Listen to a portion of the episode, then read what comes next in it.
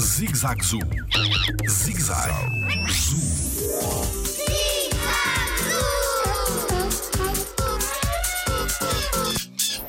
Porquê que as aves destroem os ninhos?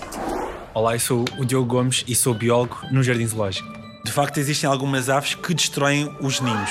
Um exemplo perfeito de uma ave que destrói o seu ninho é o tecelão, onde o macho é um construtor perfeito em que faz um ninho muito elaborado um, e é uma ave assim muito pequenina que faz até ninhos muito grandes.